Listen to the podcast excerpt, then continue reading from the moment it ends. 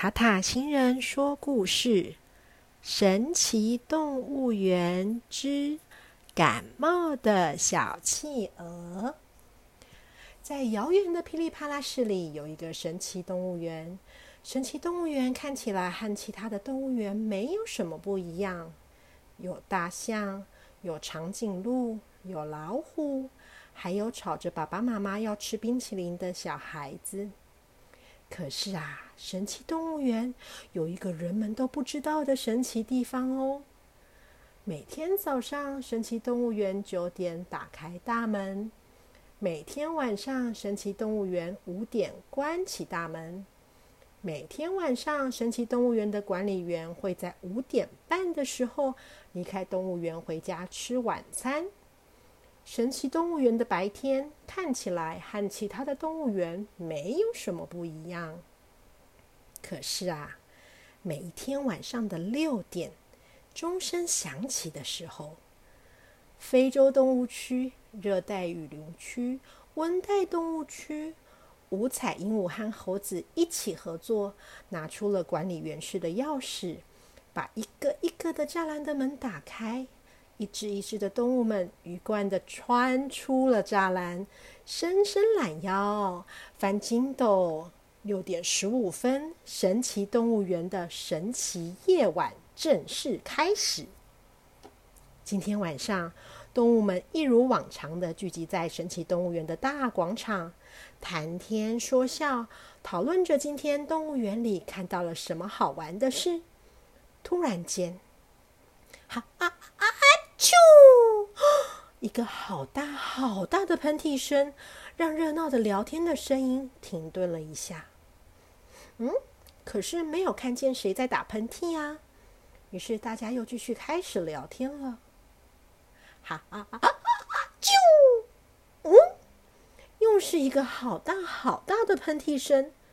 到底是谁在打喷嚏呀？大家好奇的全部往喷嚏声传来的方向看过去。排在最前面的大象摇摇头，往旁边挪了一步，看到了后面的棕熊。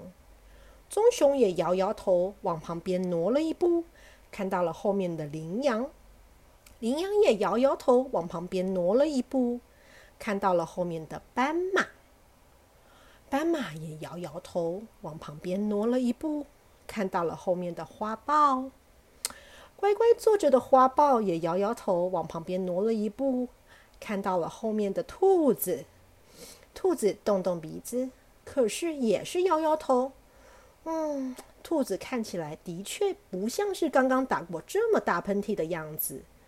这个时候，啊啊啊！兔子的耳朵突然被后面的超级大喷嚏喷飞了起来，吓了一跳，连忙回头看，原来呀，喷嚏的主人是一只眼睛泪汪汪的小企鹅。哈！啾啊！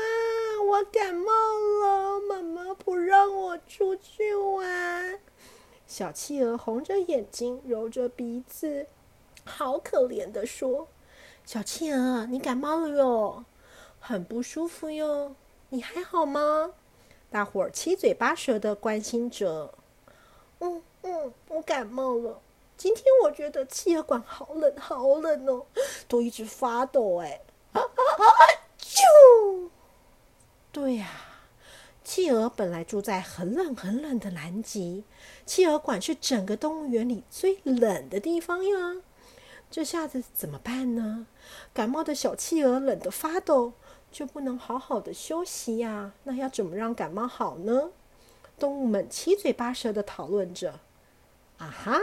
我有个好办法，让小企鹅今天住在温暖的地方养病，等到感冒好了再回去企鹅馆吧。这是个好办法，可是我们得想法子不让管理员发现呐。动物们又开始讨论了起来。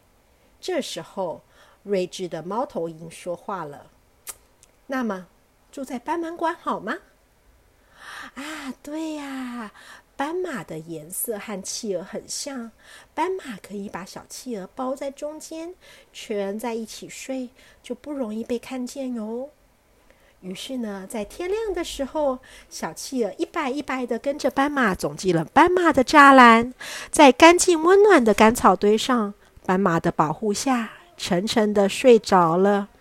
动物园参观的人们和管理员都没有发现小企鹅今天换了房间，而小企鹅也好好的睡了大大的一觉，很快的感冒就好了。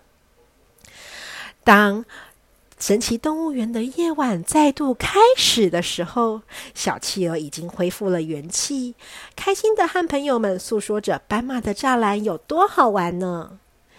小朋友，今天的神奇动物园企鹅感冒了的故事结束了哟。还好啊，大家同心协力的合作，让小企鹅去住在温暖的斑马的家里，所以小企鹅的感冒很快的就好了。小朋友，如果你喜欢这个故事的话，可以跟妈妈一起订阅塔塔新人说故事频道。这样子，要是以后有新的故事，小朋友就会听得到哦。